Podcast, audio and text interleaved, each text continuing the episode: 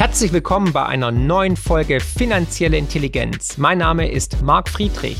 In diesem Podcast geht es wie immer um Geld, Bitcoin, Wirtschaft und Politik. Und jetzt viel Spaß.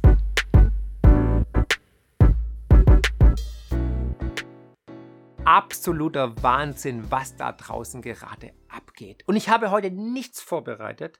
Ich bin einfach kurz spontan vor die Kamera und dachte jetzt einfach mal improvisieren, freestyle-mäßig einfach mal hier einen kleinen Rant ablassen die letzte Woche war einfach zu krass und der September generell war schon relativ heftig. Aber was gerade abgeht, die Einschläge kommen näher, werden heftiger und wir alle spüren jetzt auch schon intuitiv, dass sich hier der Zyklus am Ende befindet. Ich glaube auch diejenigen, die nicht so feinfühlig sind wie vielleicht du oder andere, merken langsam, dass das ganze System am Abgleiten ist, dass die Politiker maßlos überfordert sind, dass hier einiges aus dem Ruder läuft. Ich meine, wir können ja mal anfangen, kurz eine Wochenrückschau machen gemeinsam. Fangen wir an mit Putin. Kurz mal so die Mobilmachung verkündet, 300.000 Reservisten sollen einberufen werden, in Wirklichkeit sind es wahrscheinlich eine Million. Dann sehen wir natürlich ganz klar, Infektionsschutzgesetz macht gar keinen Sinn. Hey, auf dem Oktoberfest muss man keine Maske tragen, da kann man schunkeln, Petting machen, auf dem Tisch miteinander. Genauso im Flugzeug, ja, und im Zug aber, ne, da müsst ihr Maske tragen, genauso natürlich im Bus. Ja, und wir Deppen machen es auch noch mit. Ja, unglaublich. Ich meine, hey, ich bin mir sicher, hätten wir die Politiker im Zug ohne Maske erwischt, müsste man im Zug auch keine Maske tragen. Genauso wenig wie im Bordell. Ja? Also da, wo die sich halt immer rumtreiben. Nein, ich weiß, es ist sehr populistisch, aber nochmal, es geht einfach darum, es macht alles keinen Sinn. Deutschland ist das einzige Land, das einzige Land in Europa, welches ein Infektionsschutzgesetz hat, welches eine Maskenpflicht hat. Du fährst mit dem Zug in die Schweiz oder nach Österreich oder nach Frankreich, keine Maske. Bei uns aber ja. Sitze ich denn auf der Wiesen nicht genauso eng zusammen? Sitze ich denn im Flugzeug nicht noch enger als im Zug neben anderen Leuten? Es ist nicht zu verstehen, es macht keinen Sinn mehr. Aber hey, Karl Lauterbach, ich meine, da scheppert's gerade richtig. Der bekommt links und rechts gerade die Fakten und die Kritik um die Ohren geschlagen. Völlig zu Recht. Er hat sich als das entpuppt, was er ist, nämlich ein Klakör und ein Blender. Er ist einfach, wie gesagt, komplett überfordert. Er krallt sich an diese Krise fest, weil er weiß ganz genau, wenn diese Krise weg ist, ist er auch weg. Und damit ab in die Tonne. Habeck, hey, der kompetenteste Wirtschaftsminister, eigentlich Kinderbuchautor, ein ganz netter, knuffliger, kleiner, süßer Knopf, ja, aber komplett inkompetent und überfordert. Insolvenz gibt's nicht, die produzieren nur nicht mehr. Wir brauchen gar nicht drüber reden. Es ist eine Farce. Aber rechnen Sie mit einer Insolvenzwelle am Ende dieses Winters? Nein, das tue ich nicht. Ich kann mir vorstellen, dass ähm, bestimmte Branchen einfach erstmal aufhören zu produzieren. Deutschland schafft sich ab. Die Erzeugerpreise 45,8 Prozent. Der größte Anstieg seit Datenerhebung im Jahr 1949. Trommelwirbel. Da waren wir alle noch gar nicht auf der Welt. Und die Inflation wird weiter steigen. Die EZB wird die Zinsen erhöhen und die Immobilienblase ist am Platzen. Parallel steigen die Rohstoffpreise, aber vor allem natürlich auch die Energiepreise und die Strompreise in immer neue Höhen. Jeder bekommt jetzt einen Brief mit immensen Erhöhungen und Abschlagszahlungen, die eine Insolvenzwelle auslösen werden. Halt, stopp!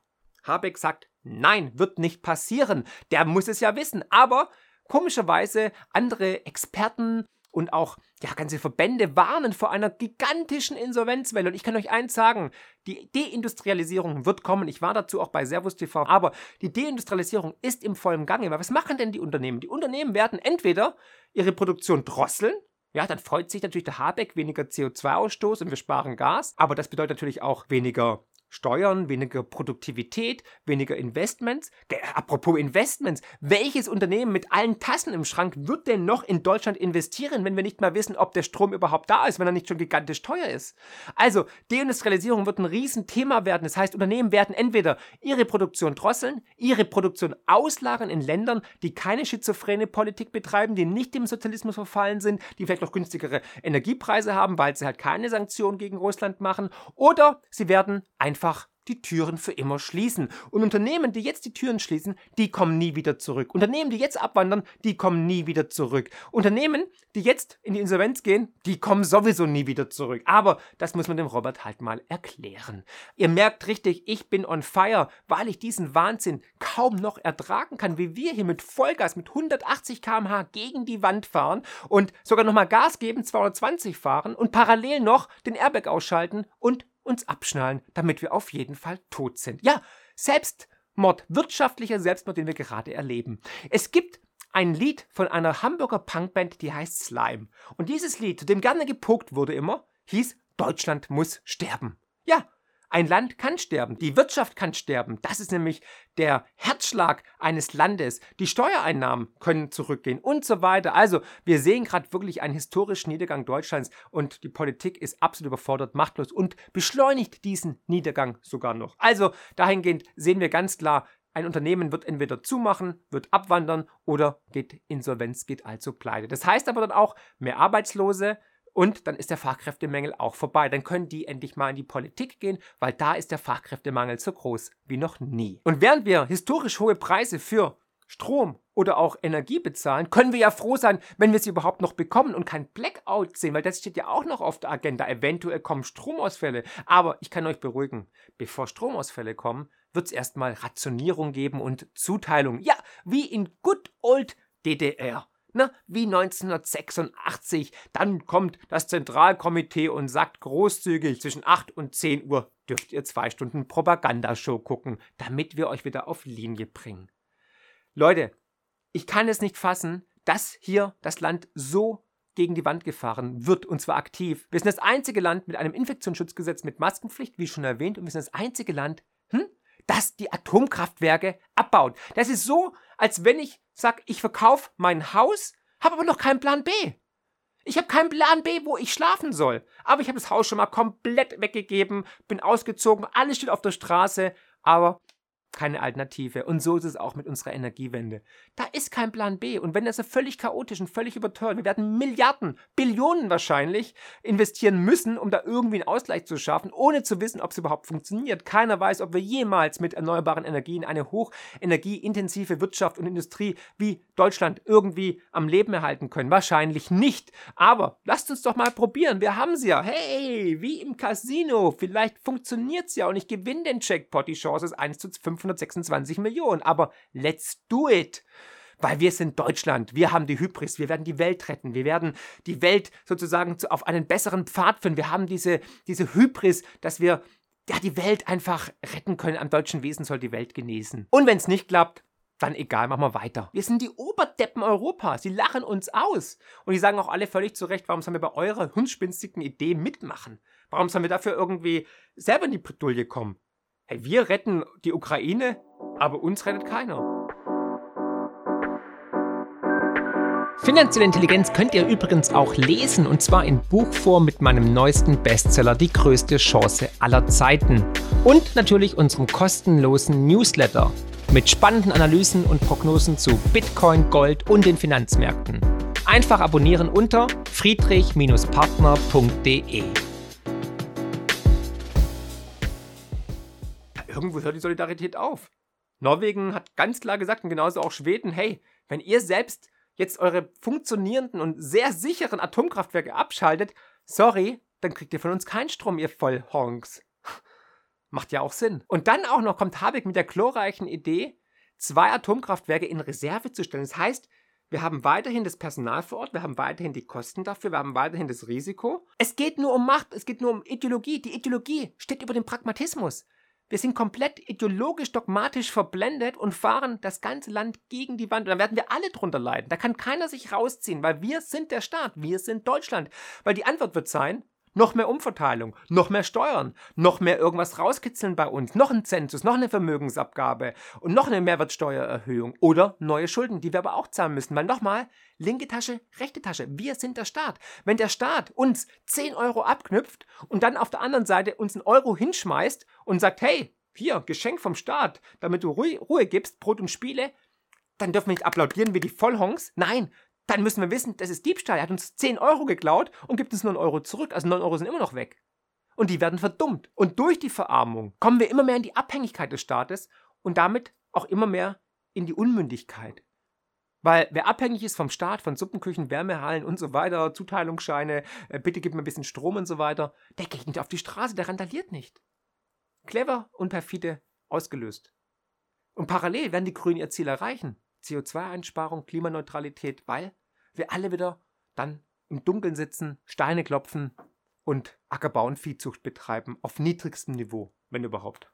Mit Viehzucht meine ich dann natürlich nur Käfer, weil you eat the bugs. Also all das, was unsere Eltern, Großeltern aufgebaut haben nach dem Zweiten Weltkrieg, wird momentan völlig verantwortungslos zerstört. Wir sehen ja, die Sanktionen wirken vor allem bei uns. Wir sind gerade bei uns zu deindustrialisieren. Unser Wohlstand geht flöten. Wir werden vielleicht eine Massenarbeitslosigkeit erleben. Und es muss auch jedem klar sein, der soziale Frieden steht auf dem Spiel. Und diese Abwärtsspirale ist ganz klar, weil wenn Unternehmen weggehen, wenn wir eine Deindustrialisierung sehen, dann was passiert? Menschen werden arbeitslos werden, die Rezession kommt, der Staat wird umverteilen, wird sie wieder als Gönner aufspielen mit tiefen Spendiertaschen, die wir aber bezahlen. Vielleicht wird es sogar schlimmer. Steuereinnahmen gehen zurück. Deutschland als Investitionsstandort wird völlig unattraktiv für andere Unternehmen, die sagen, warum sollen wir denn dort investieren, wenn wir nicht mal irgendwie sichere Stromversorgung haben oder wenn die, keine Ahnung, wir werden auf jeden Fall günstiger mit Arbeits, äh, bei den Arbeitern, ja, weil wir dann auf einmal ein günstiges Lohnland sind. Aber das ist so eine Abwärtsspirale.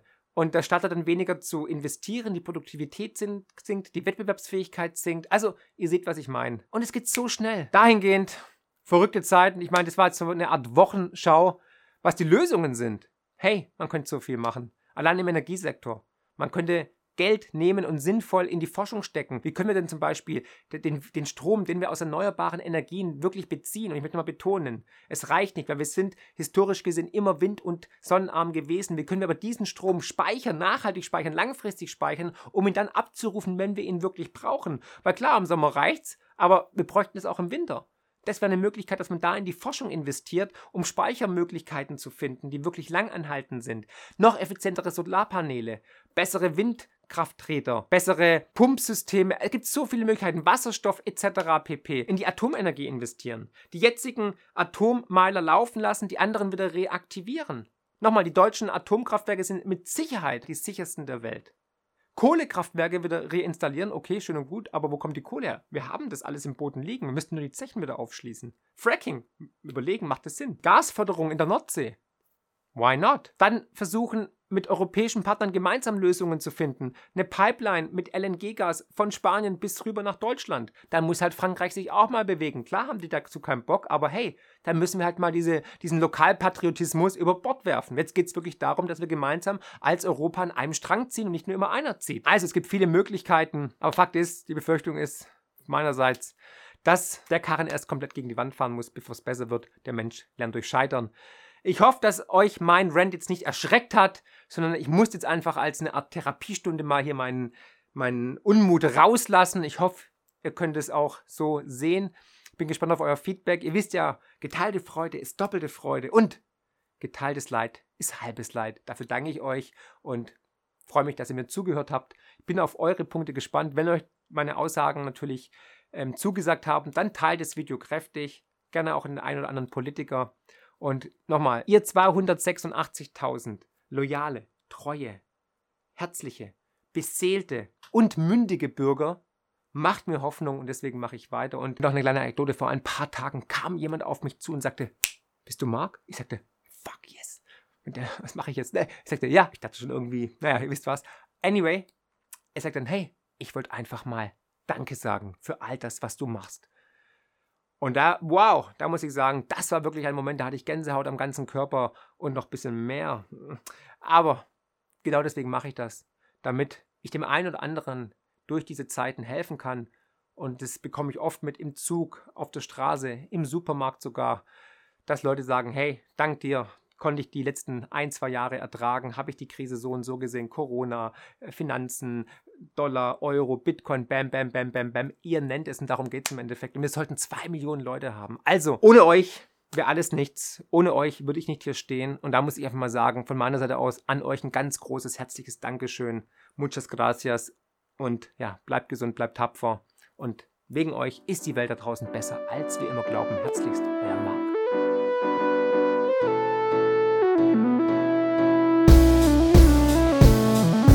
Wow, was für ein Podcast. Ich hoffe, die Folge hat euch genauso gut gefallen wie mir.